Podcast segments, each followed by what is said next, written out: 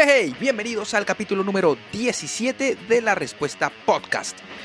El día de hoy vamos a tener una entrevista genial porque vamos a estar conversando con eh, Reinaldo Goitía, a.k.a. Boston Rex, estandarte de la música rock en Venezuela, tanto con los tomates fritos como con su eh, proyecto solista Boston Rex. Así que prepárense porque vamos a tener historias también bastante buenas que contar eh, de toda esta trayectoria que ha tenido Tomate Fritos y Boston Rex en Venezuela. Así que preparados, venimos con mucho.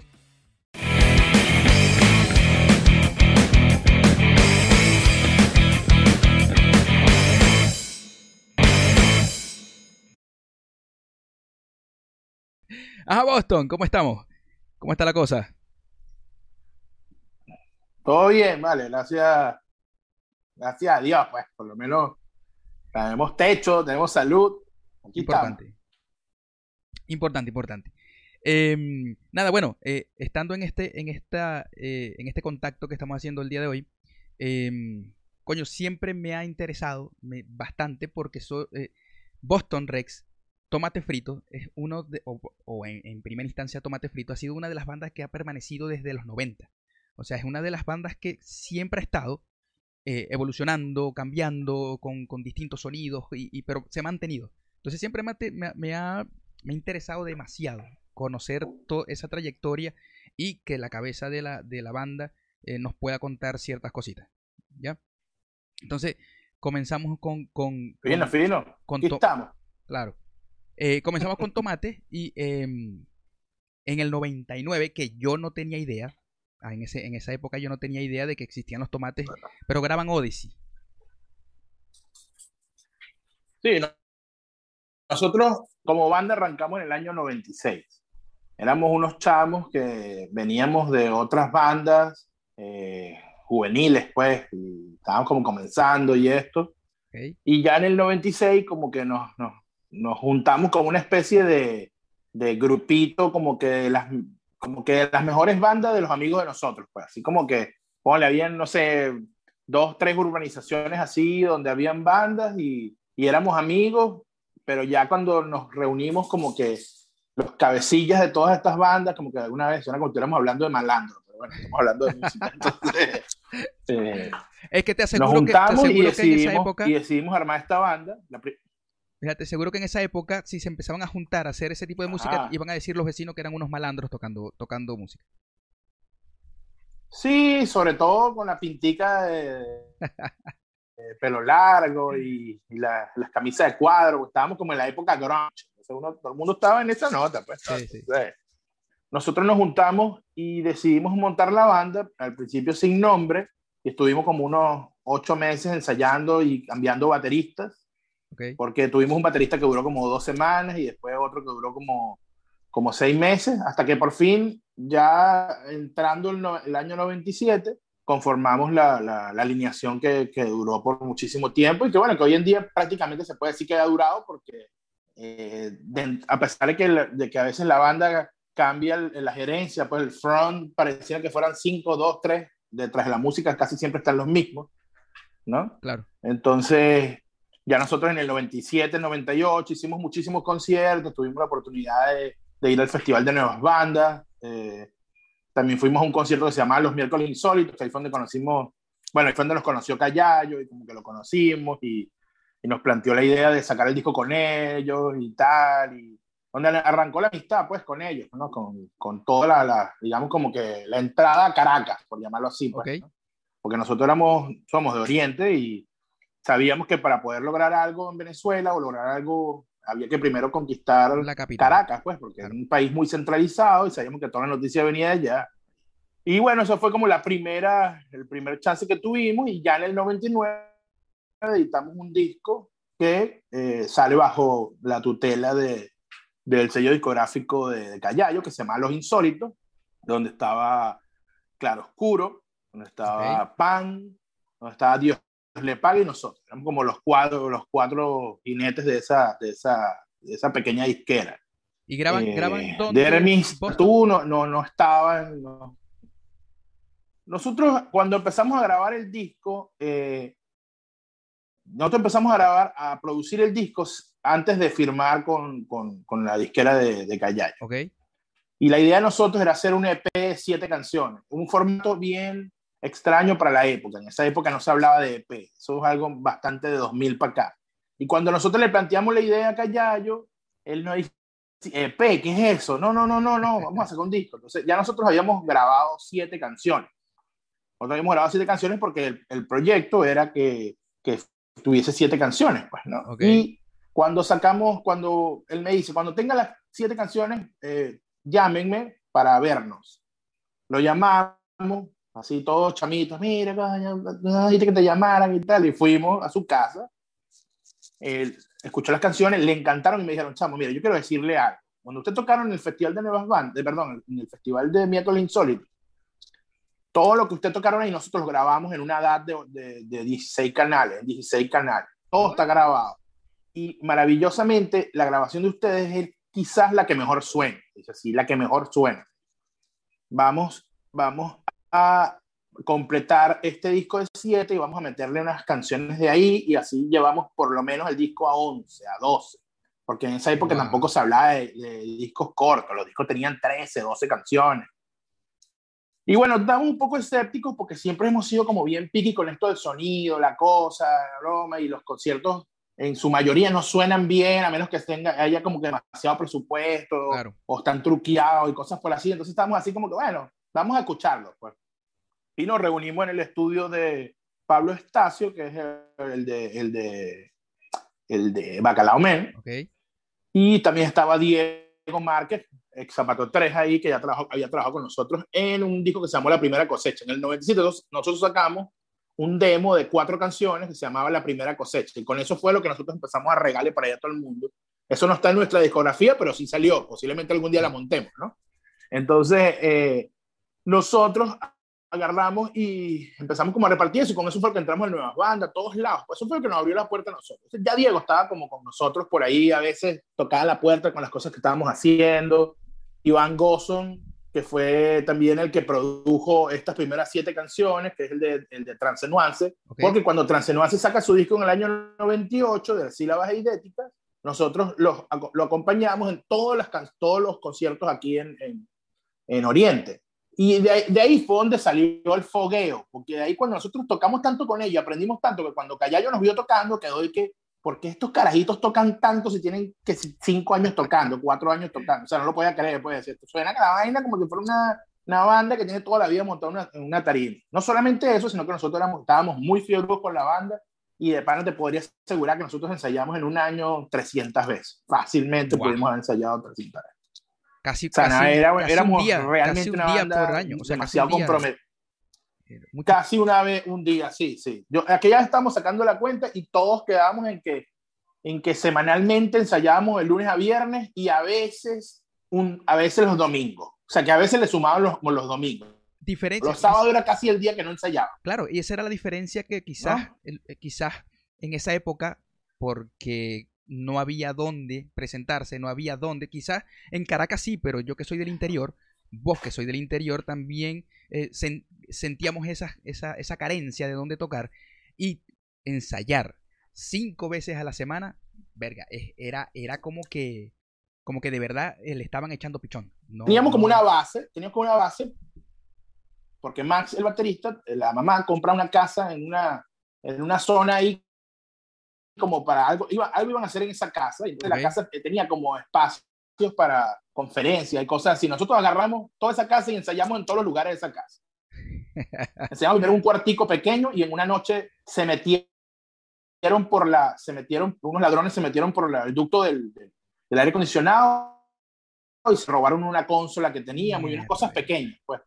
Entonces eso nos obligó a cambiarnos para, un, para otro lugar de la, de la casa y cerrar y las cosas y, y a poner la cosa un poco más difícil, pues, ¿no? Entonces eh, nosotros nos fuimos, no, o sea, nos cambiamos, como que estuvimos un año en, eso. Entonces ya cuando salió Molly, que, perdón, cuando salió Odyssey, Odyssey, es como el resumen de todos estos tiempos y coño, Callayo, Callayo nos agarra a nosotros una banda mega ensayada, una, una, banda con un sonido mega claro, porque nosotros teníamos claro cómo queríamos sonar, viajamos con nuestro equipo, viajábamos con todo, o sea, todo, con ingeniero de sonido, todo, porque éramos muy, muy pegados con el hecho de, de coño, de que siempre veíamos las bandas venezolanas como que tenían mucha cadencia en el sonido. Entonces decíamos, ¿por qué las bandas venezolanas suenan tan mal? Decíamos nosotros, o sea, ¿qué estamos haciendo mal nosotros que no podemos sonar como los gringos, decíamos, o como los ingleses? Claro, o sea, ¿qué es lo que estamos haciendo mal nosotros? Entonces empezamos como que veíamos que, claro, veíamos, no, y leíamos mucho y veíamos, entonces, coño, te estos grupos, ve los instrumentos que usan, ve los equipos que usan y casi que, marico, o sea, hicimos una cacería para encontrar todo esto. Después tuvimos la escuela de conocer a, a, Iván Gosson y Transenuance, que también eran unos enfermitos con el sonido, y como que ahí empezamos a, a, tú sabes, a maquinar y, se nos, y ya cuando nosotros llegamos a Caracas, realmente fue una broma como que Gallello dijo, estos caritos tocan una bola y además están montadísimos con un poco de hierro y están clarísimos con su sonido, porque era bastante impresionante porque imagínate, no es por nada, no es una locura, pero siempre se ve como la gente del interior como medio, ¿sabes? tú sabes cómo es ese peor caraqueño, pues, o en aquel momento lo fue, por lo menos. Sí, tú, tú, lo entiendes. Entonces, eso es algo que nada más la gente del interior puede entender. Entonces, bueno, nosotros grabamos hoy, ellos, ellos nos ayudan, lo que es eh, Callayo y Diego y, y Estacio para sacar las otras cuatro canciones y el disco dejó de tener siete canciones a, a, once. Entonces editamos el disco con ellos. Nos, claro, nosotros, la edición de ellos significa que era como que el editorial, ellos lo distribuían, ellos se encargaban de promocionarlo, ellos lo llevaban a las radios, ellos lo, lo, lo, iban de boca en boca, pasando, pues, y, de, y coño, realmente como que en poco tiempo teníamos, estábamos apadrinados por, por uno de los más grandes de Venezuela, pues. Entonces, coño, sabíamos que teníamos un disco que no era regular, no era normal para, para el, ámbito venezolano, porque era una año todo espacial, una año indie totalmente para la época. Nuevo, era nuevo. Y nosotros, la mentalidad de nosotros no era pegar canciones en la radio. Sí, y la mentalidad de nosotros era, no era pegar canciones en la radio, ni, ni, hacer, video, ni hacer videoclip de, de alta eh, como calidad, o sea, nosotros queríamos, realmente estábamos claros que queríamos hacer algo totalmente diferente y, también uno era niño, pues, porque tal vez si uno fuera, hubiese sido, no sé, como que nos hubiesen agarrado en otra época, a lo mejor hubiésemos pensado más en, en, hacer canciones de radio, en hacer videos, en hacer otras cosas y quizás en algo más, sí, exacto, más, más, sí, más pop, pues, por decirlo así. Claro. Que después de la banda llegó hasta ahí, pues, pero no, nosotros queríamos probar, complacer a nuestra alma rebelde y, y rockera. Pues, claro. Entonces, coño, eh, sale, el sale el disco, el disco lo bautizamos aquí en Puerto La Cruz, y vino Pan a abrir el concierto de nosotros. Bueno. Eh, después teníamos unos cuantos, unos cuantos shows que se habían planificado, Margarita, tal, y pasan dos cosas, dos, dos, dos cosas claves que dañan la cosa. El disco sale en septiembre, yo muere en noviembre. Cuando ya habíamos hecho mucha prensa, todo era más lento, pues no es, no es como ahorita que tú sacas algo y ya mañana arranca la gira, todo es más lento, todo, había que dejar que el disco se, que se, se, empezara a regar, que se distribuyera, o sea, el disco llegaba que si dos meses después a, todas las discotiendas y estábamos como arrancando la estrategia y eh, empezamos como que medio promocional, hicimos unas cosas en Caracas, estábamos haciendo prensa y la gira arrancaba en Margarita. Entonces nos vamos a Margarita y coño, pasa lo de, la tragedia de Vargas. Ah, lo de Vargas. No, no, eh, Callayo muere en noviembre y después en diciembre es la tragedia de, Vargas. Porque esos fueron dos eventos grandes. Entonces, eh, al principio se deprime como que el mundo del rock, que no lo puede creer, porque estamos hablando es como que muriera la persona más importante del, del, del, del medio en ese momento, que tampoco era tan grande, pero era la más importante. Y después viene y se da, y se da la tragedia de Vargas, que, que, realmente cambia toda la tónica del país en más en, un, en una tragedia, pues fue, realmente fue una tragedia. Sí, pues. sí, Muere un gentío, eh, eh, la gente se empieza a mudar, sacan, eh, hay invasiones en todos lados de, de, de, personas que se escapan del lugar, hay gente que los reubicaron, millones de cosas pasan en el país y nosotros, y bueno, y entonces ya nosotros no teníamos un teléfono a quien llamar, porque realmente los insólitos eran Gustavo y Callayo, pero, pero Gustavo estaba más como por la parte de producción musical, entonces no teníamos nada que nos respondiera. Y todos los proyectos se, se fueron, se fueron, pues, desaparecieron por, en el transcurso de los próximos seis meses. Nosotros andábamos, era un barco sin vaina y que no sabíamos qué hacer. Teníamos todos nuestros discos hasta, hasta atrapados en un depósito en Caracas. Wow. Eh, el que fue el productor, el que el, el socio, o sea, Callayo muere y el, y el otro socio desaparece porque mucha gente lo estaba acusando, tú sabes, de que Sí, sí. él tenía algo de responsabilidad en la, en la muerte de Callayo y tal. Entonces, que los tomates quedan guindando. Los tomates quedan guindando, medio hacemos unos conciertos aquí en Puerto La Cruz, hacemos algo en Puerto Ordaz, me- ah, medio hacemos. ¿Eso qué año es pero exactamente? andaba- Eso ya es el año 2000. Ya estaban en el 2000, correcto. Sí, sí, que es la cuando cuando Sí, nosotros hacemos ya como el año 2000, hacemos uno, uno que otro concierto. eh, de repente aquí en el año 2001 viene a girar eh, Molotov y los Aterciopelados. Nosotros abrimos el concierto de Molotov y los Aterciopelados. Eh, teníamos ya el disco, ya tenían un año en la calle, más o menos, un poco más de un año. Eh, y bueno, ahí ya nosotros empezamos como a preparar otras canciones, como que queríamos quitarnos un poco todo ese barro que nos había caído encima por todo lo que pasó. Claro. O sea, de alguna manera habíamos estado como que, mierda, y que logramos algo rápido, en un- en- logramos algo bueno y rápido en un momento y de repente todo se frenó, pues. Y Entonces, bueno, se da este concierto con Molotov y con... Y con, eh, y con ah, perdón, con, primero es con Aterciopelados, pero no, primero es con Aterciopelados y Quinchango, es Ah, primera, y Perfecto. después con Molotov y Caramelos de Cianuro.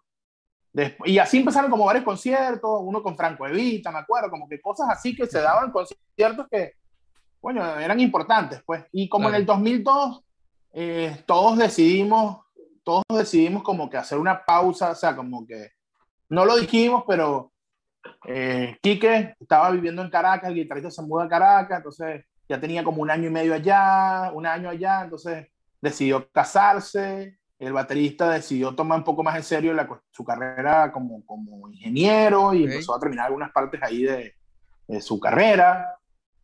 Yo también estaba graduándome de la universidad y entonces me dediqué también un poco más a meterle cariño a la carrera para terminarla, porque bueno, todo el mundo andaba como terminando sus proyectos Ok, claro. siempre con la ilusión de que cuando graban un disco, cuando graban un disco, y, ya estamos trabajando en eso, y era mentira, no, nadie estaba trabajando en nada. Y es que no pasan teníamos nada. y es que pasan seis años. Pasan seis entonces- años desde el último disco hasta, hasta volver a, a- empezar a grabar. Porque Sí, eh, Sí, eh, pero lo que pasa es que no 2006. fue, tan, no fue tan así, no fue tan así. Sí, pero no es tan así, porque nosotros, eh, eso fue como en el 2002. Y en el 2002 al 2003, finales del 2003, o, o casi cuatro, eh, nos reunimos. Como se puede decir que estuvimos realmente inactivos como un año y tres, cuatro meses. Ok, ok. más o menos. Casi un año y medio, vamos a llamarlo así. Ahí nos reunimos otra vez y entonces empezamos a ver, coño, que, este, que estás escuchando tú, que no sé qué broma y tal, y como que otra vez re- re- eh, juntamos nuevamente como, también todo el mundo como en un subpunto. Yo me, mira, yo me gradué de abogado y estaba haciendo trabajo con mi papá y con, Ok. y con las amigas que trabajaron conmigo y estaba trabajando, pues.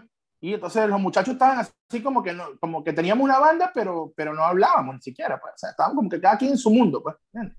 Claro, A claro. mí me seguía, todavía seguía hablando con ellos porque son amigos de toda la infancia, pero hablábamos de instrumentos, otras cosas, y siempre como que, ¿cuándo vamos a hacer algo? Tal, tal, pero a cada quien se encargó de como hacer su vida.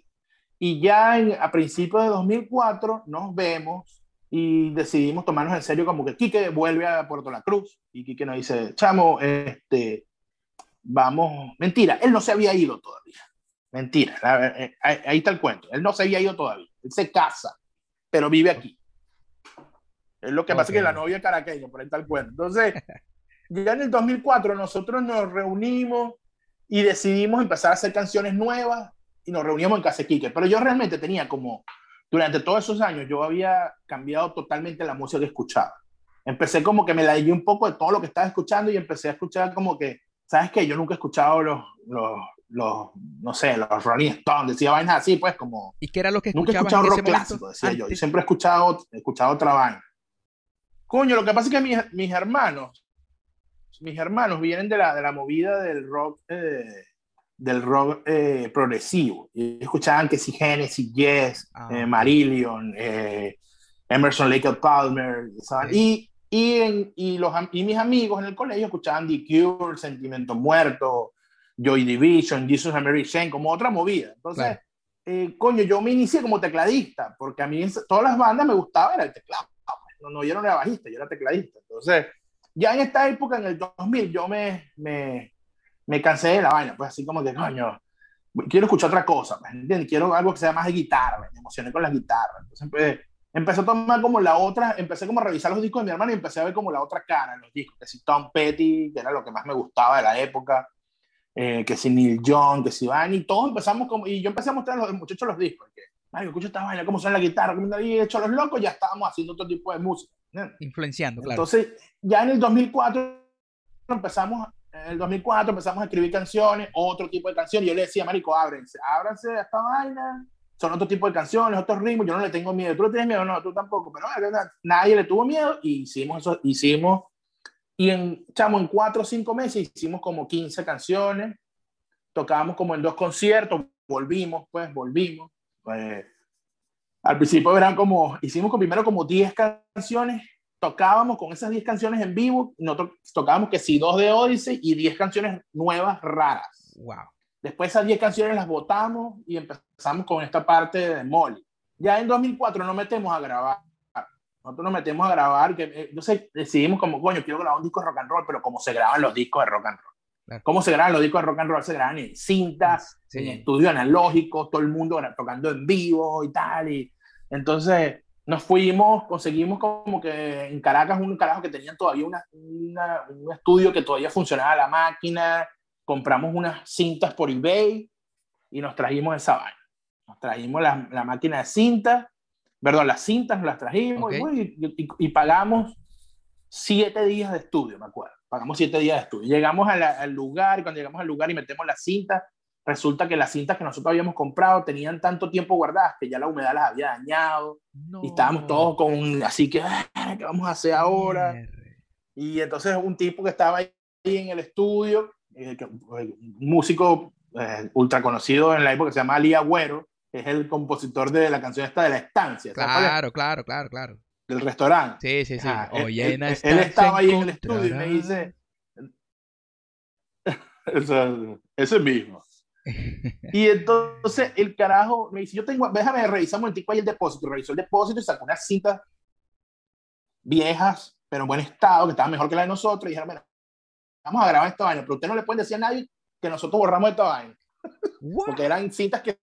Que ya tenían de grabaciones de gente que tenían ahí. Wow.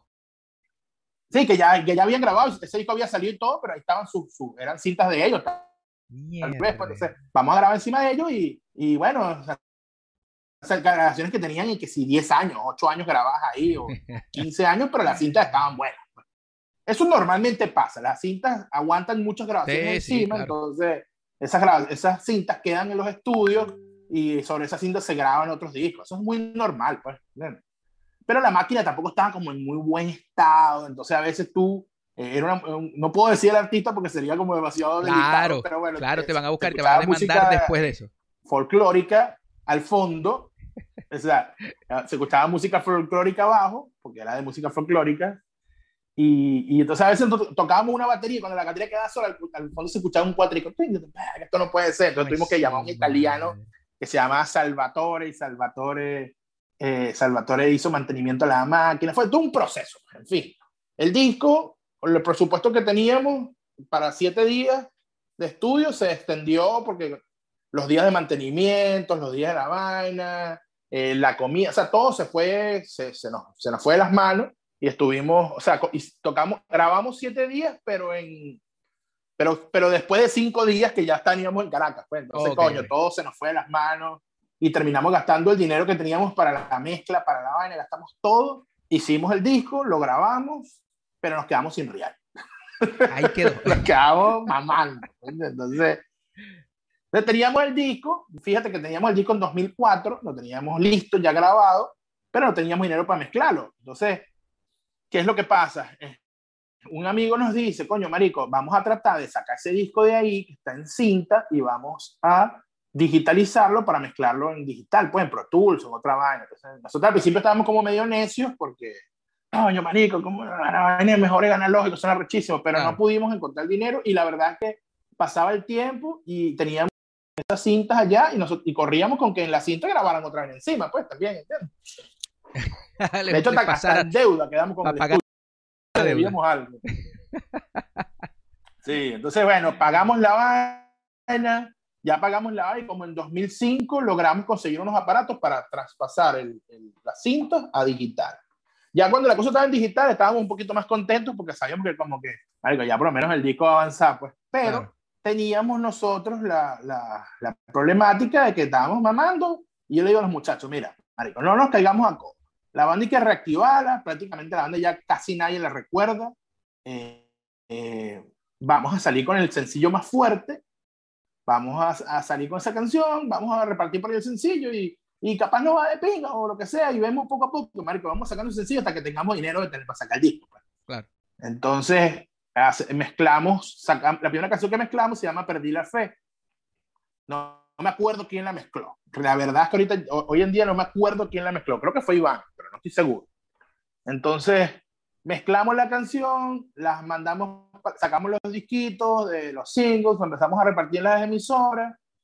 Y coño, chamo empezó a tener respuesta. Pegó, de repente, coño, nos dice, mira que la 92.9 está poniendo la canción. Nosotros, verga, arrechísimo, que ping y tal. Y de repente, mira que la Hot está poniendo la canción. Nosotros, verga, brutal. Y de repente, marico, nos dicen que, marico, está sonando la mega a nivel nacional. Y nosotros, verga, para nosotros, marico, era como... Wow. Una claro. mega sin querer.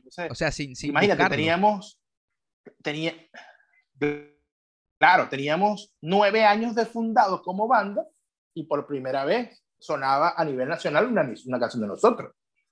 Wow. Y nosotros la necesitamos felices con esa canción y chamo ya cuando llegó como que, digamos, eh, pasa la, la, la, la, luna de miel de la canción, porque pasamos seis, siete meses sonando por todos lados, la canción empieza a bajar, de, como que baja la vaina y sabemos que tenía que ser un segundo sencillo, pero ahí entra en rotación, ahí entra en eh, la ley resorte. No sé si se acuerdan, en el año 2005 claro, que se llama la ley resorte. Era una ley que obligaba a las emisoras a poner música nacional en un alto porcentaje. Sí, que, y que fuera, entonces nosotros con no, un toque folclórico, nosotros hecho. No había... No, no, no, no, el toque folclórico era un porcentaje. Si tú lees la ley, que todavía existe, okay. dice que es un porcentaje de música de no sé qué va, un porcentaje de música folclórica, un porcentaje de no sé qué pero básicamente el 70% de la música que tienes que poner tiene que ser nacional. Ok, ok. Entonces, ¿qué pasa? Las emisoras que no tenían música empiezan a programar música nacional. ¿Qué es lo que pasa? A los tomates los programan seis meses más con, con, Perdí la Fe en todas las emisoras. wow. Pero empiezan a. Entonces empezamos que si en Kiss, que si en Vine, en todos lados donde, donde, habíamos dejado el disco y que ahora sí, ¡pum!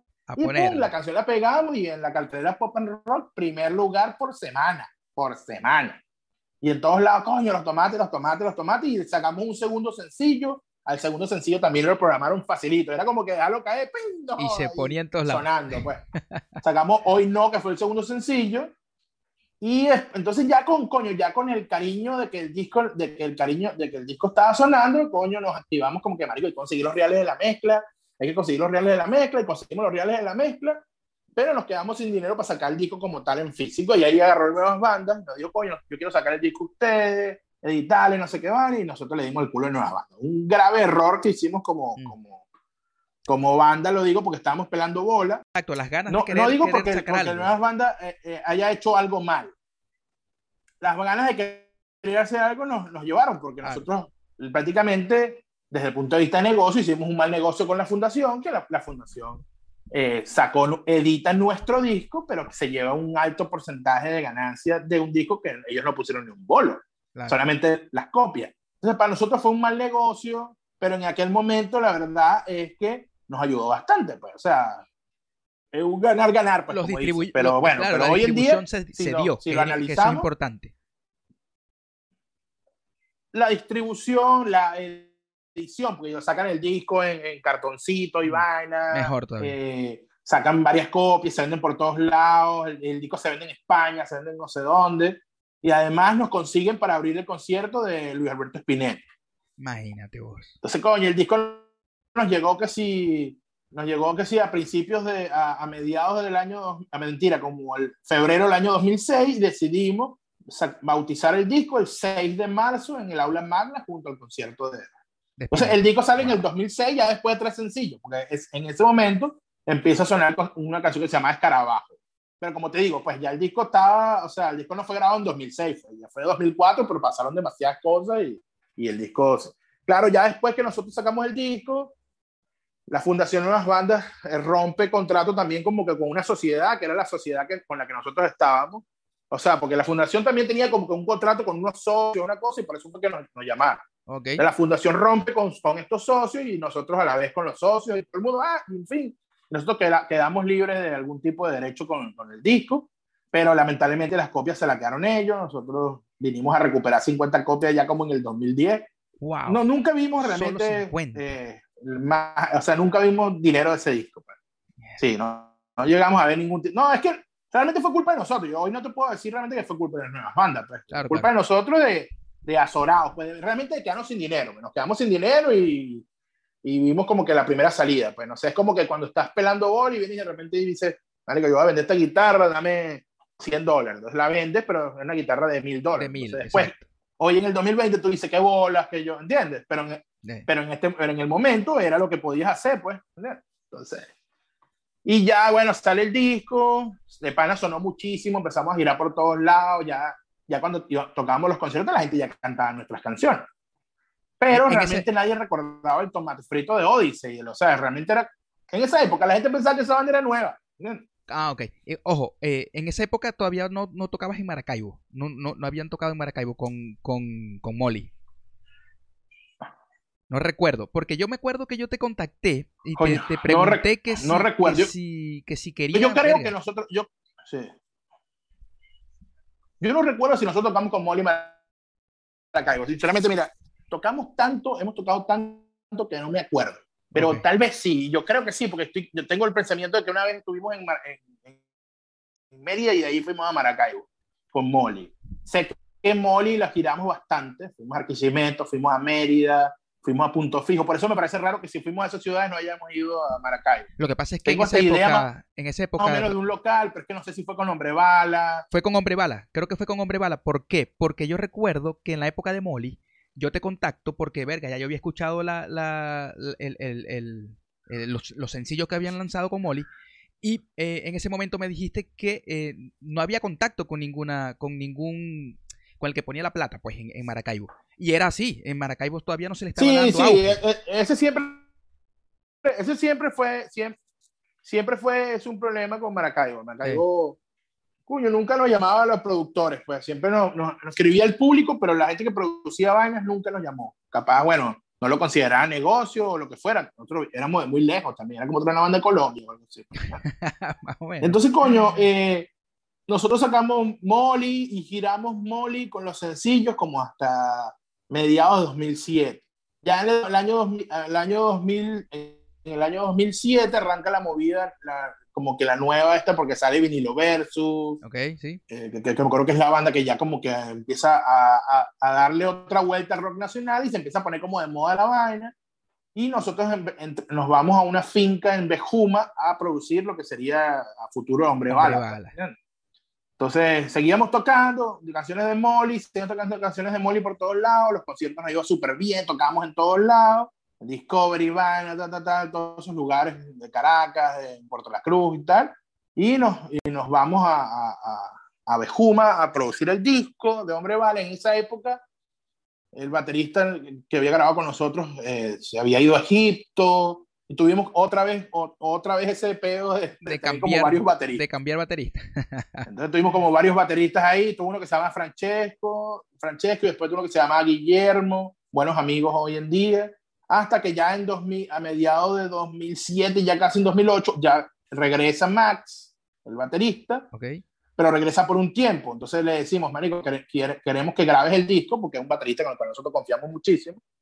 Queremos que grabes el disco, estas son las canciones, ya los habíamos producido todos, no teníamos batería en ese momento. Graba el disco y se va. Entonces ahí, ahí es cuando entra eh, Cash Mastracci, Tony, que, Ujú. que Tony era un baterista muy conocido aquí en la zona por, su- por sus bandas.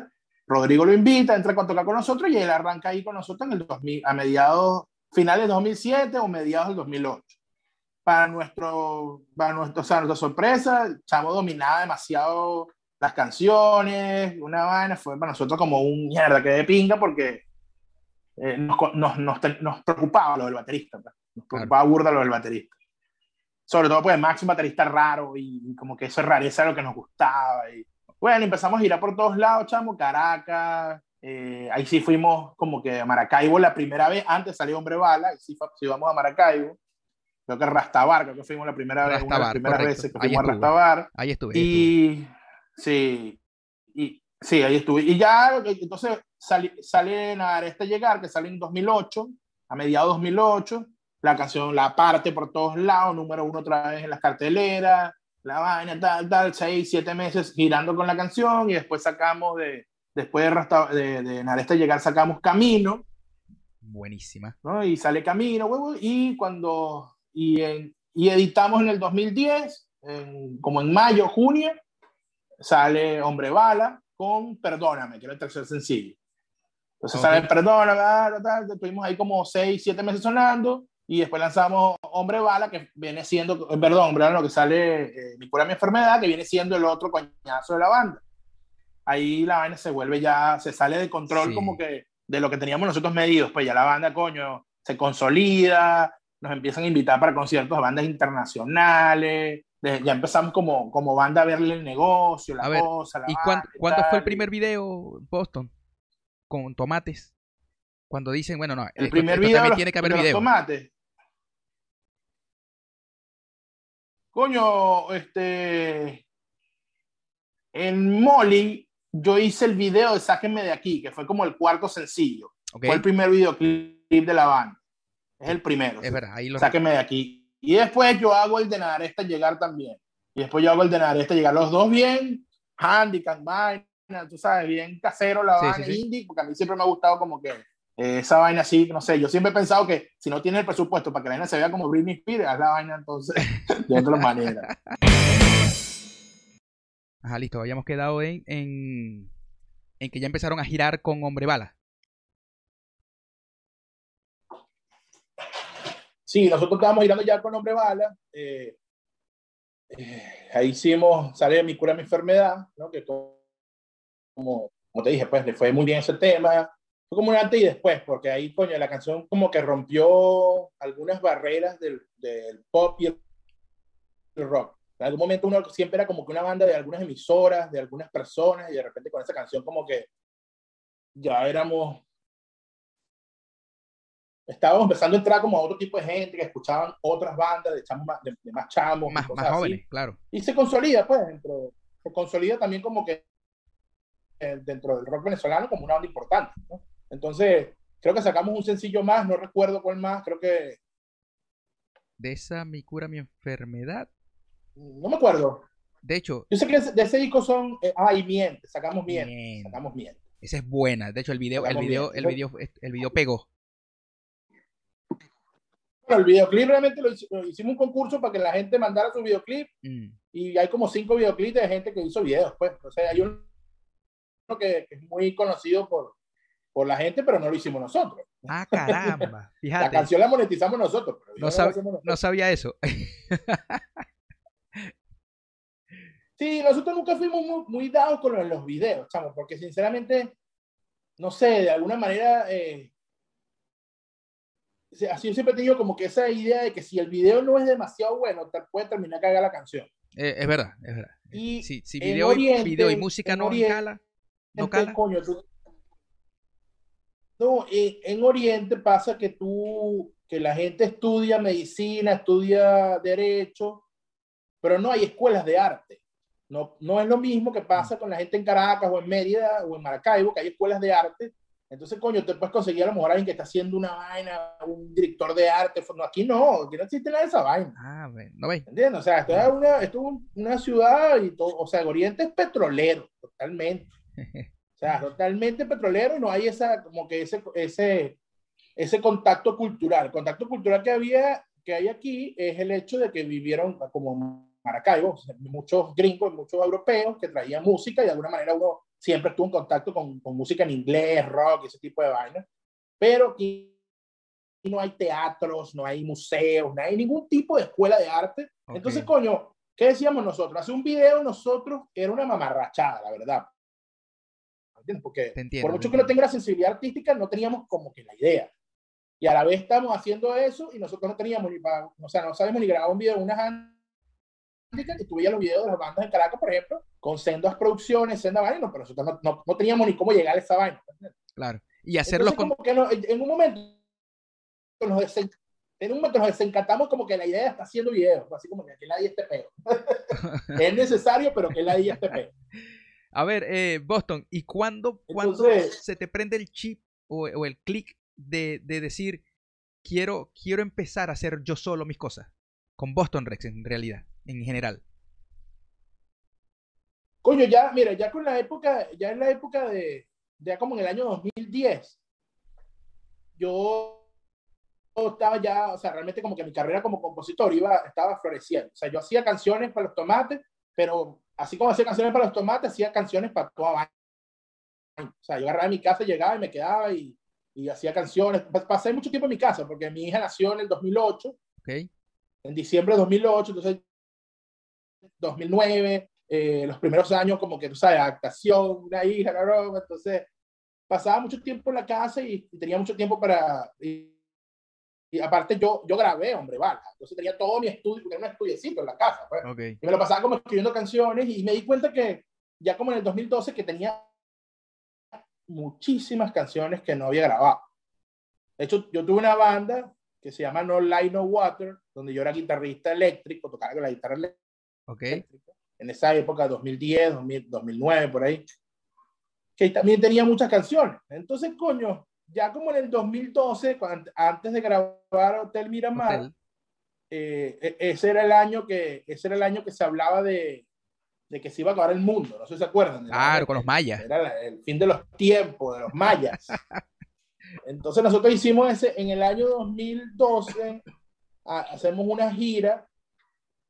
Bueno, eso fue después de Hotel Miramar, perdón, no antes. Ya cuando nosotros estamos en la gira de Hotel Miramar, como que a la vez empecé a intercalarla con conciertos en solitario, donde yo le abría conciertos que sí a Carlos Angola, que tenía tiempo ya por ahí solo, a Gustavo Casa, a Vargas. Yo estaba haciendo como mis, mis cositas solo y con la guitarra acústica y esto, pero siempre con la idea de que era como, como un proyecto ni tanta importancia le daba porque que pasó por ahí. el proyecto principal eran los tomates. Claro, que simplemente pasó por... por, por sí, era presentarme, tampoco era la, la idea tampoco era hacer versiones unplugged de los tomates en ningún momento. Claro. Sí me tocaba, pero no es la idea. Y bueno, por ahí como que se me empezó a aprender la cosa. Pues entonces ya sale el disco del Miramar en 2012, que grabamos rapidísimo, lo, lo compusimos final de diciembre de 2011, como hasta enero, y lo grabamos aquí en Puerto La Cruz. En dos meses estaba el disco grabado. Y eso fue rápido, fue un, algo así como diciembre, diciembre, abril, todo listo. Y ese, y ese videoclip, eh, todo, todo teníamos. Y Reinaldo, ese, ese, ese disco, Hotel Miramar, Hotel Miramar fue, fue el, el, disco que creo, creo que llegó a más gente. No sé si percibiste lo mismo que percibí yo cuando salió. Claro, porque en Hotel Miramar, claro, lo que pasa es que nosotros, cuando pasa, cuando pasa, cuando pasa Hombre Bala, que es un disco extremadamente importante para nosotros y los temas agarraron bastante, no fue sino hasta no fue sino hasta mi cura mi enfermedad donde la gente volvió a vernos, como, pero ya como toda la gente, todo el público, pues los más chamos, los de la vieja escuela, los de todos, ¿verdad? Entonces ya después de ahí en adelante sale Miente, que también la parte, y todas las canciones de Hotel Miramar, coño, nos, nos hacían especiales en las radios, vainas, eh, primera plana Universal, primera plana Nacional, primera plana de estampa de vaina, o sea, en todos lados ya la banda tenía nombre y estaba consolidada, pues, como tal.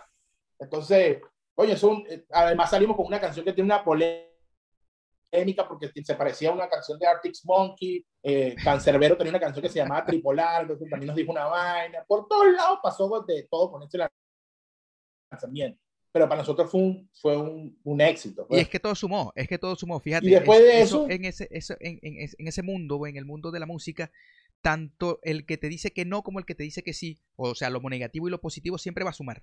Siempre va a sumar, siempre te va a poner, te va a poner allí, te va a poner en la palestra, te va a hacer ver. Entonces, creo que eso también funcionó mucho. Sí, sí, sí, sí, ahora. A todos lados nos sumó, pues. O sea, nosotros estábamos claros que, que, que, a pesar de lo malo que podía ser, nos decían lo malo, pero el video se montaba en unos números rapidísimos y fuimos trending topic dos días en Twitter. Entonces, coño, a nosotros nos fue bien. Pues. Y mucha gente que, que renegaba los tomates fritos nos conoció ahí y hoy en día sigue la banda. Pues, o sea, yo mismo leo comentarios de personas que hoy en día digo, verga, veo el video y veo los comentarios y digo, pero si tú sigues la banda. Pues". Entonces, bueno, sale ese disco, sale Tripolar, que es el primer tema, la parte demasiado, todas las emisoras, no sé qué van, después, no me acuerdo qué sencillos salen, pero todos los sencillos de ese disco fueron durísimos, fueron muy duros. Muy duros. Fue, después sale Eterna Soledad, Gran Ola, la requete parte, por todos lados sonando, y, y bueno, toda esa gira fue súper exitosa entonces, ahí fuimos. A, de hecho, el disco lo bautizamos en Maracaibo. Sí, lo recuerdo. El disco sale, el primer show fue en Maracaibo junto a Charlie Papa. Primer disco de la gira Hotel Miramar. En la estancia. Sí. Sí. Y, eh, Tremendo concierto ahí. Ahora, Boston, em, quiero hacer un pequeño paréntesis porque vos soy muy activo en las redes. Muy activo, sobre todo en Twitter. Este, antes de volver entonces con, con, con, la trayectoria de Tomates, y me imagino que en esa época también alternabas con, Boston Rex, haciendo tus presentaciones como Boston Rex en solitario.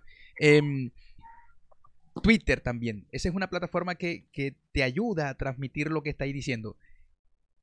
Te ayuda, ¿en qué, ¿De qué manera te ha ayudado Twitter?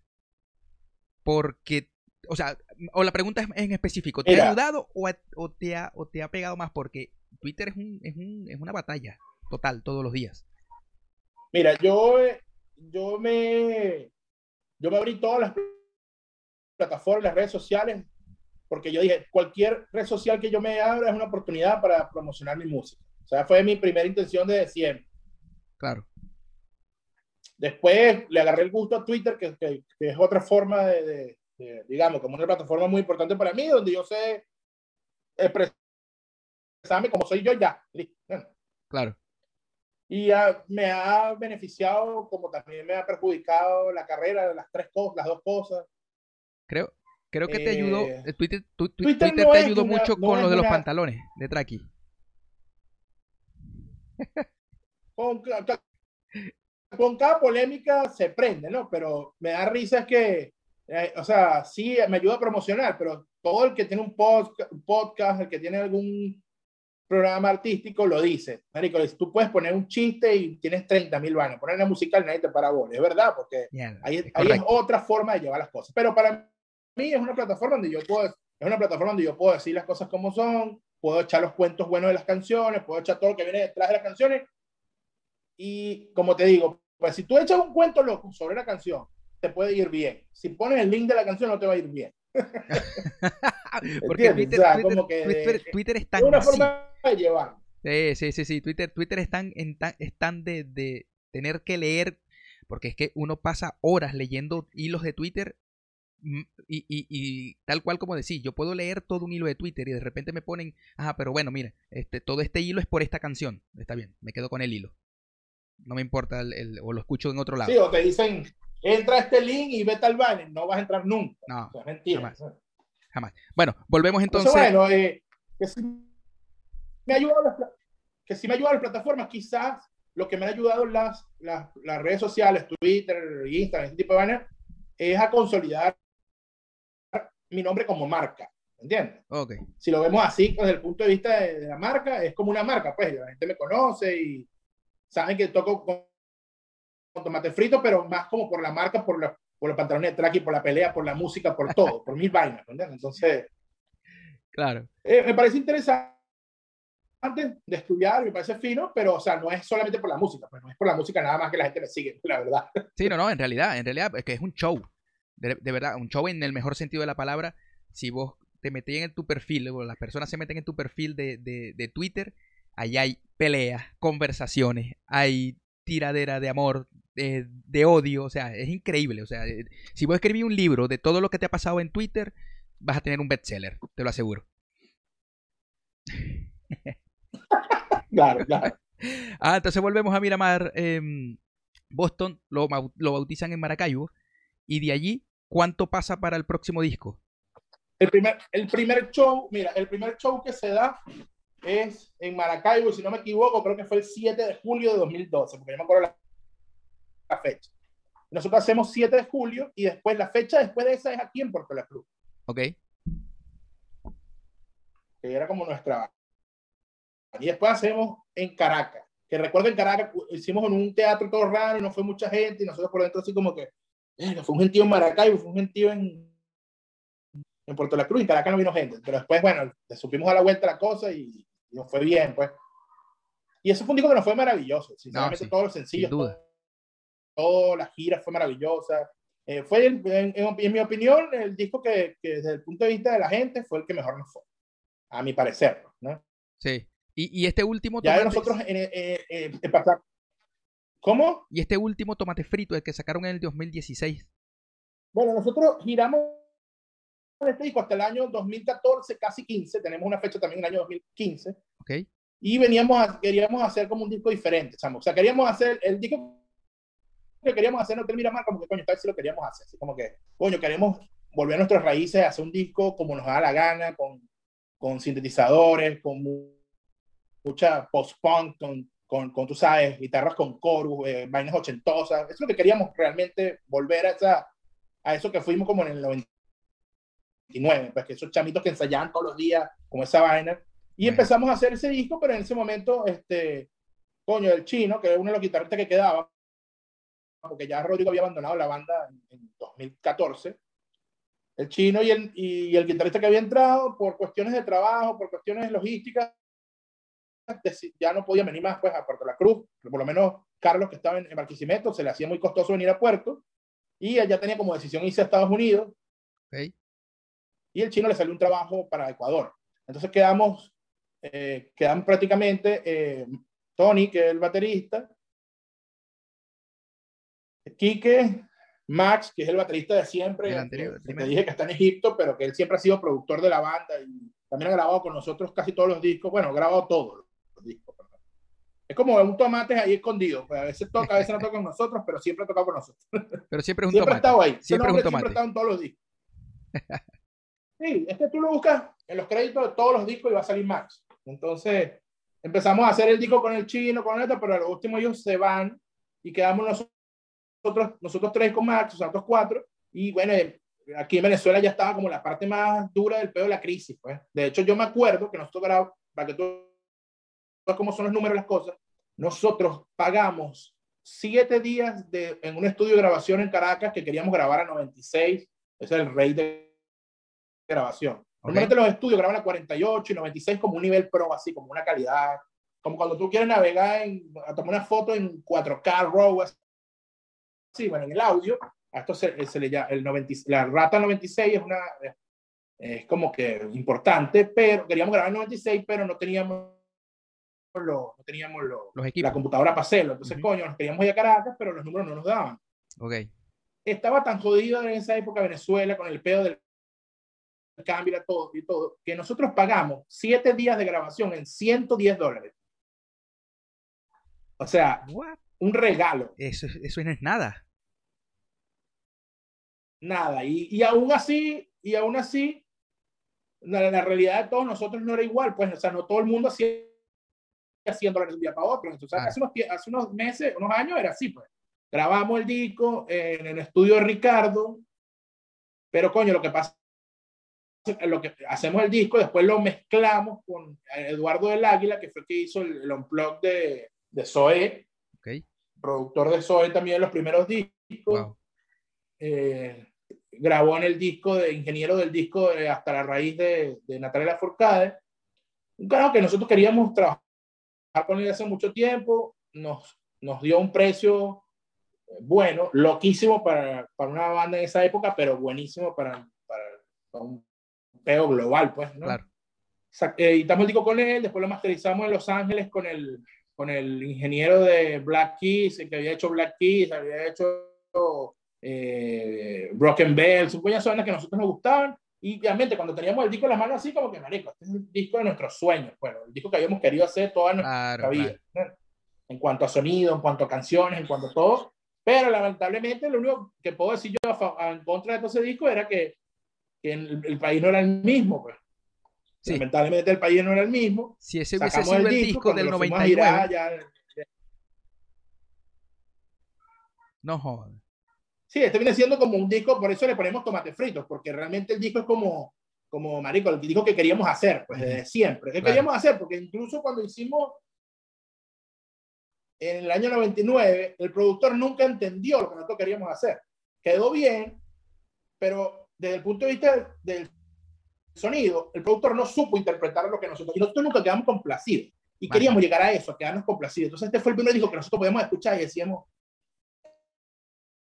marico, qué bolas, este es el disco que nosotros queríamos.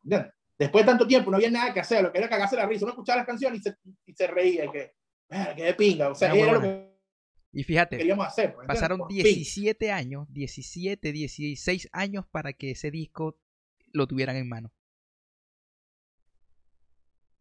Claro, entonces nosotros teníamos el disco así en la mano, vamos y giramos por algunos lugares, pero la respuesta del público, que era buenísima, o sea, la gente que iba, pero el problema económico era jodido. Nosotros veíamos, poníamos la entrada de 2, 3 dólares, por, por llamarlo así más o menos la comparación, los números no nos daban a nosotros, era imposible. Claro. A la gente se le daba imposible ir a un bar a pagar 3 dólares. Y entonces la mayoría de los comentarios eran, coño, que les vaya bien esta noche, no tengo cómo ir, ¿qué vamos a hacer? No podíamos hacer nada, pues, o sea, de alguna manera teníamos como todo en contra, pues. Entonces, eh, sí, giramos eh, eh, ese año tocamos en el festival del, en el Sunset Roll aquí en Puerto La Cruz, que fue como el show más importante de ese concierto. Nos fue genial, el show de luces, el sonido, uno de los mejores conciertos que ha tenido la banda en su historia. Wow. Y bueno, hacemos el show aquí en Puerto La Cruz, show en Caracas, tocamos en Mérida, tocamos en Valencia, eh, en Puerto Ordaz no llegamos a ir. Creo que hicimos esas cuatro ciudades, cuatro o si acaso una más, pero no me acuerdo, para que tú veas lo, lo, seco que estaba Venezuela para una gira nacional, pues, ¿no? No, me imagino. O sea, se puede, decir, Caracas, se puede decir, Boston, que, que, que Tomate se acaba precisamente por eso. Porque no, no, no hay alcance en, en, en, cuanto a lo económico y la crisis no dejó que avanzara. Sí, eso fue un golpe muy en contra, chamo. Sinceramente, el año 2017 también intentamos varias cosas y en el año 2018 hicimos es, cuando los sencillos le va súper bien. De hecho, si tú revisas en Spotify los, los 10 temas más sonados, el primero es Mi culo, mi enfermedad, pero el segundo es Multicolor, que es ese disco. Mm, ok. Y el quinto sencillo, y el quinto sencillo, o el cuarto, es Me veo sin ti, que también es ese disco. Pues te das cuenta que a pesar de que el disco no tuvo la posibilidad de ser eh, girado, ni radiado así, ni, fue un fenómeno en el momento, eh, los, los, fanáticos de la banda lo consideran uno de los sencillos más importantes. Sí, sí, sí. Y claro, el, este disco fue reseñado, este disco fue reseñado por revistas a nivel internacional, por revistas a nivel nacional que lo consideran primero el mejor disco de la banda y, y mucha gente incluso lo, de revistas latinoamericanas lo consideraron como de los mejores discos que se ha hecho en Latinoamérica. Entonces, coño, para nosotros eso era suficiente porque en algún momento la banda siempre ha tenido como ese espíritu hippie de que, de, que es un pedo más de satisfacción, un pedo más de artístico que un pedo de dinero, que, pues, de negocio, sí, sí, sí. que por supuesto que el negocio, que por supuesto que el negocio nos interesa por activo, pero siempre hemos sido como bien comprometidos con ese pedo de que, de que el fanático se lleve algo bien, bien real. Bien hecho, real, exacto. Bien algo de nosotros, no, no tendencioso, ¿entiendes? Y, y a, futuro, Boston, eh, ¿tienen pensado algo? ¿Tienen eh, pensado, eh, mm, obviamente, sacando el, el, problema económico, el problema social que hay en Venezuela, la crisis que hay en Venezuela, eh, si piensan en algún momento retomar todo esto? Porque sé que vos estáis solo con Boston, con Boston Rex, con, tu, con tu proyecto solista, pero como Tomate Frito. No, nosotros tenemos ya un disco grabado. Nosotros tenemos un disco grabado en este momento. Imagínate vos. O sea, los tomates tienen un disco grabado ahorita. Estamos en la, en la fase de mezcla y mastering. Y de hecho ya hay un sencillo programado para finales de abril. Lo que pasa es que no lo he dicho. Tengo la primicia entonces. Tiene la primicia. El 30 de, abril sale, sale el, primer sencillo de, de, Tomate Frito. De nuestras próximas canciones. Del último disco. Nosotros en el, en el año 2019 sacamos un sencillo que se llama Me Veo Sin Ti, que es un sencillo aparte de todo, pues como que tengo esta canción que yo le dije, tengo esta canción que había hecho para, para el disco Tomate Fritos, pero que no había cuajado. No, había, no tenía como, no quedó como el, pero no tenía para dónde agarrar. Entonces, de repente como que a mí como que me, Max me dijo, yo ¿te acuerdas de esta vaina? Y yo, verga, sí, marico, pásame esta maqueta para ver. Y empecé como a buscar la armonía, la letra, y le digo, aquí la tengo, chamo, la tengo, la tengo, y la grabamos nos va a burde bien. Ese tema también está entre los 10 temas que más le gusta a la gente, un sencillo bastante importante. Sí, sí lo es. Y, y bueno, este, ya en esa misma época, yo como para también, como para otro, de alguna manera, saciar ese, esas ganas de salir a tocar y bueno, empecé también a meterle más duro a mi carrera, pues, a mi carrera en solitario. Sí. ¿Qué? coño, hice la gira, hago una gira latinoamericana Sí. No, bueno, no, es que, es que mi disco solitario sale el mismo disco, sale el mismo año del disco negro de los tomates. De los tomates, claro. Claro, claro. Ahora. Eh, es el mismo año. Y, llegamos a este punto, a un punto donde funcionó Boston Rex como solista. Y, por lo que me decías entonces, sí, sí, sí siguieron inyectando la tomate frito. Porque, bueno, ya tengo la primicia de que entre el 30 de abril seguimos con tomate. Mira, nosotros en ningún momento nosotros bajamos la cabeza con los tomates. Sabíamos que a lo que nos enfrentábamos. Claro. O sea, estábamos claros que el país no iba a ser el mismo, de que, de que el 60% de nuestros fans y de nuestro público se había ido del país y tenía prioridades más importantes que ir a un concierto y comprar un disco.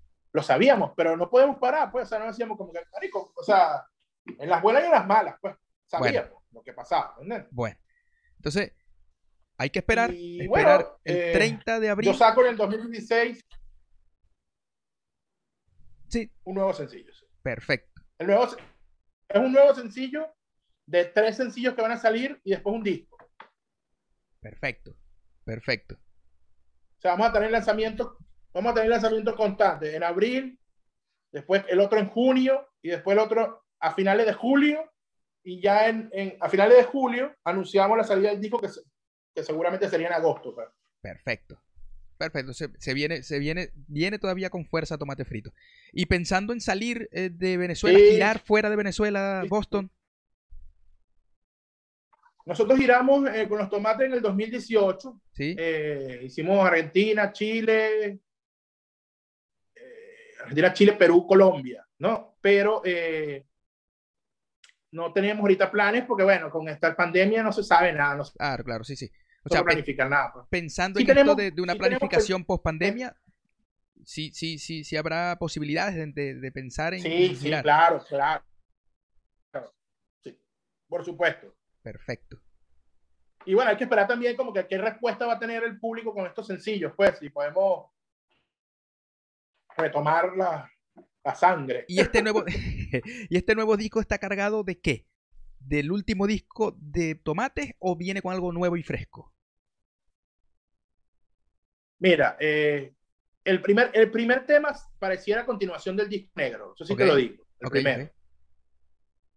Como, como, no como la continuación, pero sí como que con esa temática. O sea, como que a alguien que le gustó el disco negro, esta canción, ok, ok, vamos a agarrar eh, eh, un poquito de palco. Pero todos los otros temas ya están, están empezando a migrar a otra vaina. Okay. Ojo, sin pop, pues, o sea, con esa, con esa se podría parecer más a ese disco, pues es como así como pasó con Hombre Vale y Hotel Miramar, que no se parecen, pero sí se parecen. Ok, tienen la esencia, pero con cosas este Viene siendo el, este viene siendo una especie de el Hotel, Hotel Miramar de, de, Tomate Frito, del disco negro. Ok, perfecto. Perfecto, bueno, toca, toca esperarlo y, y, y, darle el visto bueno. Ahora, esta último, este último sencillo que es con Matías de mm, Charlie Papa, eh, es el no sé si es el de los últimos que has hecho, pero con, en, conjunto con alguien. O sea, a, lo que me refiero. ¿Cuántos? Mira, yo hice, yo te cuento, voy a contar rapidito mi historia como solista. Yo De, vengo coleccionando canciones desde el año 2008, más o menos, que se iban ahí como persiguiendo para todos los proyectos. Me las rebotaban y yo como venía coleccionándolas. Y yo iba a sacar un disco que se iba a llamar Crímenes de Guerra en el año 2016, donde que tenía 13 canciones, 12 canciones. Ok. En el año 2005, 15, recibo una invitación para girar por Colombia. Eh, una, seis fechas por Bogotá y Medellín. Yo eh, no quería girar sin tener música. Le comenté a Max, que es mi productor, le dije, Max, necesito que grabemos cuanto antes. Loco, teníamos un estudio, tenemos todos juntos, pero nos, nos comió el tiempo. Okay. Nos comió el tiempo y llegando, eh, la gira arrancaba el 5 de marzo, el 6 de marzo y ya era finales de enero y no teníamos nada. Entonces Max me dice, mira, Marico, vamos a grabar, vamos a grabar hasta donde lleguemos, hasta donde nos, nos alcance el tiempo. Tenemos para grabar hasta el 14 de, más o menos hasta el 14 de febrero. Arrancamos a grabar, por cuestiones logísticas, el guitarrista no podía ir, no sé qué, tal, y grabamos seis canciones. A esta quedamos en que íbamos entonces a grabar seis canciones. Me, iba para Colombia, giraba con una especie de disco que se llamaba Crímenes de Guerra, pero que nada más iba a ser vendido para los fanáticos de esos conciertos, para, para el que quería un disco, pues. Ok. Y eh, cuando yo volviera, se, grabamos, grabamos el disco bien, pues. Yo me voy de gira un mes, un mes y, y, y un mes y diez días más o menos. Hice como seis fechas, me va bien me va bien, va gente a verme, nadie me conoce ni conoció los tomates, pero algunos venezolanos fueron a verme, a algunos colombianos les gustó también la, la, propuesta, vendí algunos discos. Cuando regreso le digo a Max, Max, este, yo estoy pensando que vamos a sacar este disco mejor en dos partes. Saquemos Crimen de Guerra ahorita y a finales de año sacamos Crimen de Guerra parte 2 y así completamos dos EP dale, está de pinga. entonces él me dice, bueno, dame un chance, voy a mezclarlo mejor, hacer un y una cosa. Eh, y bueno, lo mezclamos, lo sacamos y lo sacamos. Eh, ese disco sale el 11 de mayo de 2016, porque hay una canción, que la canción que abre el disco se llama 11 de mayo. Entonces hicimos para que saliera el mismo día y la ah, vaina. al, al, disco le va de pinga, a la gente le gusta burda, eh, nosotros no quedamos del todo complacidos por lo apurado que hicimos, cómo, cómo sonaba la vaina, pero, pero contentos, pues, contentos. El disco le fue bien, la crítica, a finales de año, los portales que si Cúsica, que si Cochino Pop y tal, los metieron en los tops ahí de los, de los discos y la vaina. De hecho, creo, creo que quedó como que el segundo o el tercer mejor disco, del de, mejor EP de Venezuela, o el segundo que quizás. Y el de Tomate quedó el primero en los discos. Yo sé que el año fue así como que, verga, Entonces, eh, eh, yo giro, giro por toda Venezuela, es una gira más fácil. En 2016, eh, viniendo, de, viniendo de, de, un, concierto en Caracas, de, de, la gira de, Crímenes de Guerra, que era a la, vez, a la vez la de la Tomate, tuvimos un accidente en un autobús, el autobús donde veníamos se estrelló contra otro de frente, quedamos vivos de vaina, entonces la banda, todo el mundo estaba cagado y nadie quería ir más nunca a tocar, pues, ¿entiendes? O sea, todo el mundo quedó así como que... Traumado, Eso fue el 18 de septiembre de, de 2016. Mierda. Claro, sí, imagínate, de frente con un camión y nosotros veníamos durmiendo en el autobús. Ahí ya nadie quería girar en autobús, queríamos que las condiciones fueran mejores y tal, y bueno, suspendimos los conciertos hasta 2017. 2016, 17 salí de gira yo solo, porque la banda, como te digo, pues mundo estaba asustado. y eh, este, suspendo lo de la salida del disco de la segunda parte y le doy como un poquito más tranquilo y ya a finales del 2017 le digo a Max, Max, este, vamos a grabar la segunda parte de Crímenes de Guerra. Dale, pues, cuando me reúno con las canciones, yo le dije, chamo, sinceramente, a mí ya me da la idea, está grabando canciones viejas. Porque ya estas canciones tienen demasiado tiempo conmigo y siento que después del disco negro yo me, me saqué tanta tanto vaquerismo y tanta vaina que tenía dentro de mí, que no quiero, no quiero saber de algunas canciones que está ahí, vamos a borrar. Y cuando me doy cuenta tenía cuatro canciones, la verdad, pues, ¿entiendes? Tenía cuatro canciones. Y yo le digo, bueno, dame chance para que escribir tres más, a ver qué tengo por ahí. Y entonces ahí es donde yo me adhiero, ahí estaba yo como en una situación personal, yo me estaba separando, me divorcié ese año. Okay. Y tenía como que la vena de, para escribir más, más prendida que nunca, pues. Entonces hice como, hice como, como varias canciones y, y le digo, mira, nos reunimos y, y grabamos eh, el, el, disco de, de del el baúl de los sentimientos tapeados, que en verdad al principio iba a ser Crímenes de Guerra parte 2. Pero le pusimos un poquito más de canciones, un poquito más de cariño a todo. El sonido, el sonido del disco es más como queríamos que sonara el otro. Okay. Eh, las canciones, en mi, en mi, opinión, son de. Coño, a mí ese disco me fascina, pues. Y no, yo claro, ese claro, disco lo sí, tenía listo a, a principios de 2018. A principios de 2018, ya yo también me había encontrado como un buen disco con el sentía satisfecho. Yo venía, coño, me, había encantado el de tomate frito el negro y tenía uno en solitario que llamaba el disco también. Y ese año que ha hecho esto. Hice un videoclip del, del Loca Despeinada y le hice, senci le hice un video lyric a todas las otras canciones, incluyendo el video lyric de, de Maldita sea tu amor, que tiene como, como, es como casi un instructivo ahí para que lo puedas tocar con el piano. ¿no? No, y, y Entonces esa yo tenía y esa canción es brutal. Listo, es brutal. Esa pero eso era. Eh, eh, tenía mi disco listo, pero ese año era el año del mundial. Ah, claro. Entonces yo no quería estar, yo quería ver mi fútbol sin, sin, sin entrevistas, sin vainas, sin un pollo. Yo quería ver mi, mi, mi mundial tranquilo en mi casa, ¿no? Entonces, bueno, yo el disco lo tenía listo ya en febrero para sacarlo, pero dije, lo voy a, después del mundial lo saco. No quiero estar de gira ni que me toque un concierto el día de un juego que yo quiera ver, claro. ni nada, y lo programamos para el 4 de agosto de 2018. Ese disco sale, en, en, en septiembre lo bautizamos ahí en el, en el BOD, un concierto mar maravilloso, sala full, la producción, luces, vainas, un, disco, un, un concierto de los mejores que, que, que, he dado como, como artista, pues, en general, incluyendo el concierto de los tomates. Ese mismo año hacemos la gira los tomates y, y coño, le va a burde bien, pues pero eh, es año 2019, la cosa está como un poquito complicada con la, con la 18, complicada con, con, el país como crisis, y en el 2019, eh, coño, estaba como que todo apagado, medio, salí a tocar con algunos, algunos conciertos acústicos. En el año 2019 mi hija se va a vivir a Colombia con su mamá, y entonces ahí como que las perspectivas las prioridades, y la cosa, todo como que empezó como a cambiarse, a ponerse distinto. Sí, y ya todo fue un año como bien, bien loco, pues, en ese sentido. También tenía como algunas cosas nuevas en mi vida. Y eh, eh, a finales de 2019 editamos el sencillo de Los Tomates, que es el, el, el, el que te conté, el de, me, el de, es el de, de Me Haces Bien. Me haces bien. pero pero ese, ese no va dentro de este nuevo, de este nuevo disco. No, no, es un, es un sencillo como bien una isla. Ok, perfecto. Entonces, sí. nos, nosotros agarramos en el 2019 y empezamos como el 2020 ya.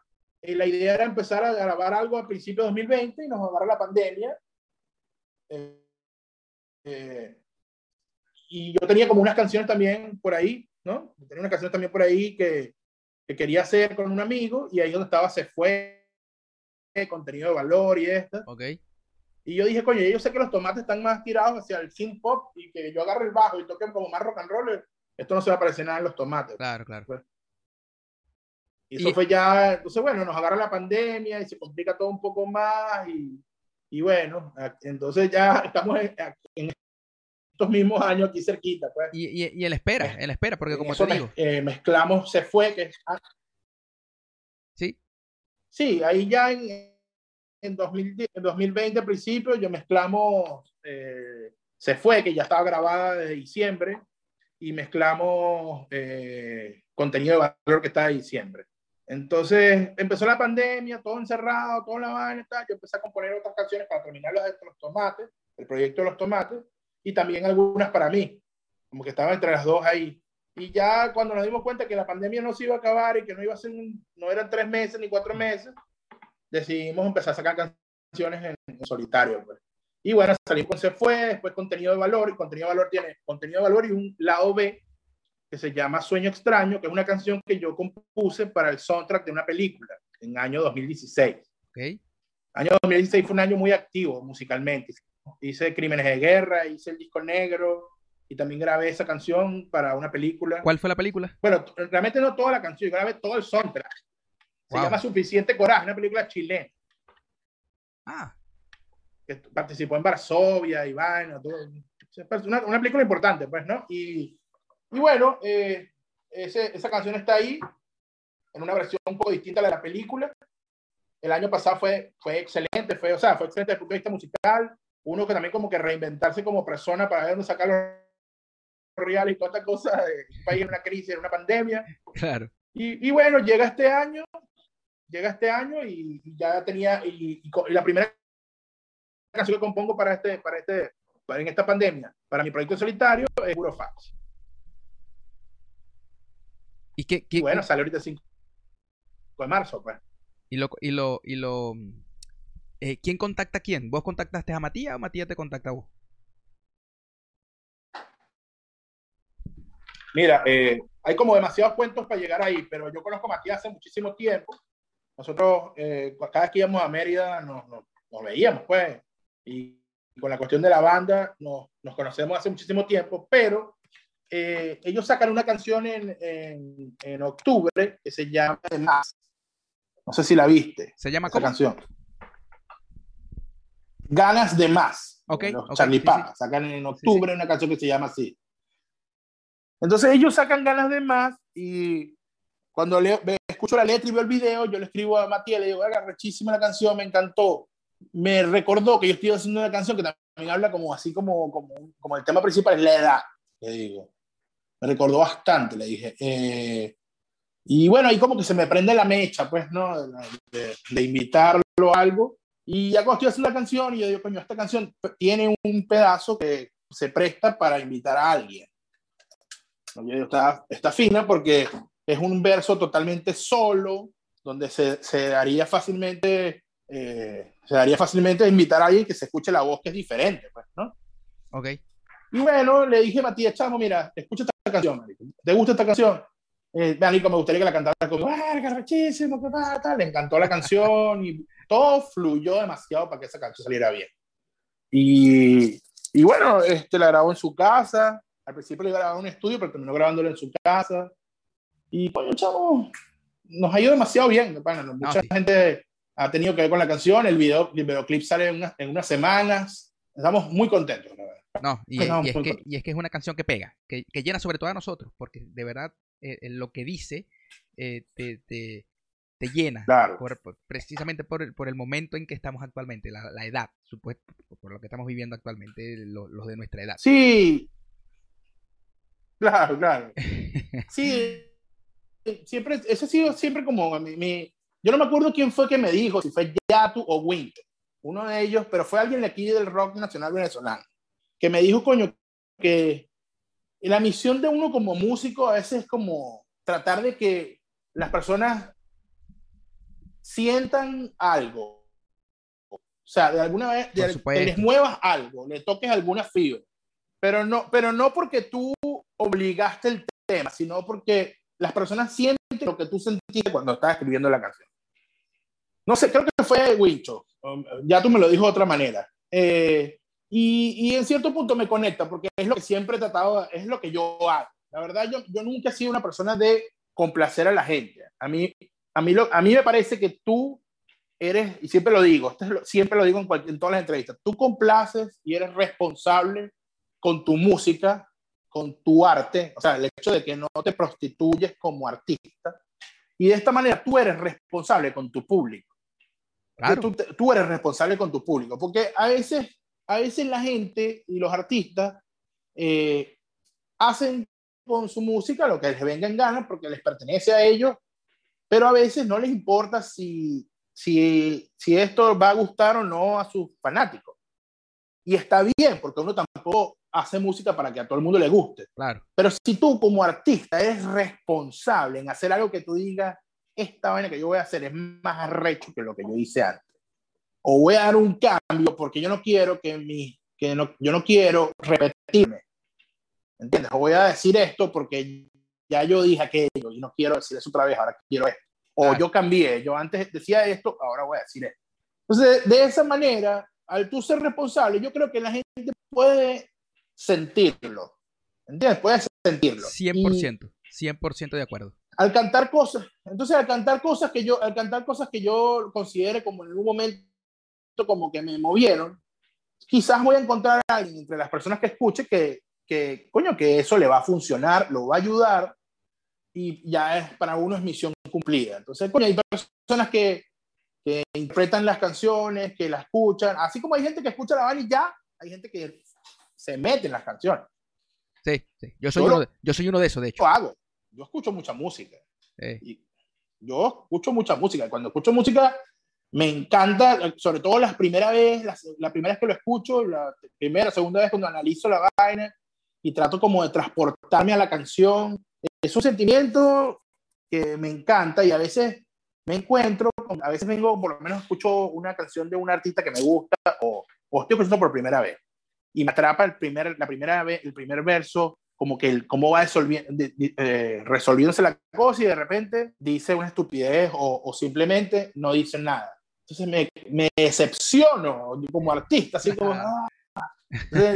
quizás hay personas que me escuchan a mí, quizás hay personas que me escuchan a mí y también son así como yo. Entonces, coño, yo tengo que ser muy responsable realmente con la música Con lo que estás haciendo, claro. Ya claro. que no soy responsable en el Twitter, con la música tengo que hacerlo. no, es que, es, que, es que en el Twitter nadie puede ser responsable ya. Coño, Reinaldo, eh, agradecido por estar en este, por ofrecerme este espacio. Eh, conocimos un poco más, vimos un poco más de lo que, de lo que, y conocimos la trayectoria sobre todo de Tomates y, lo que es Boston Rex actualmente. Vamos a esperar entonces el 30 de abril que, que salga el, el, sencillo de este último disco que tienen ya grabado y a esperar lo que viene, porque estamos seguros de que si, de que así como ha, como ha pegado lo anterior, esto que viene nuevo también va a ser, va a subir. Bueno, eso fue la entrevista del día de hoy con Boston Rex. Eh, pudimos conocer la historia de los tomates fritos y, con lo que viene, que es importante porque por ahí se viene bastante bueno. Tuvimos la primicia de lo que, de lo que Tomates Fritos y Boston Rex nos va a traer en este año. Así que espero que lo hayan disfrutado. Pero antes de irnos, recuerden, Fela, Fela, Fela, Fela les va a traer cositas como esta. Miren, miren esto, miren esto. La Respuesta Podcast, hermoso, así con sus manos bien hechas, excelente. Y no solamente va a venir con esto, tiene unos bolsos, eh, unas mochilas geniales, eh, franelas también, todo personalizado, chops, pasos cerveceros, copas, así que pendientes, por ahí están las redes. Em, para el que no lo puede estar viendo, sino que el que lo está escuchando, eh, arroba fela-creativa. También les comento que em, se tiene que suscribir se tiene que suscribir porque es muy fácil y muy rápido. Ahí están las redes también. Suscríbanse para que todos los martes a través de, Facebook, eh, bueno, Facebook también me pueden encontrar, eh, Fabián Flores, em, por YouTube. Eh, Spotify, Google Podcast y Apple Podcast. Allí están las redes, suscríbanse, denle la campanita y like también para que sigamos viniendo todos los martes. Así que nos vemos en un próximo programa. ¡Chao!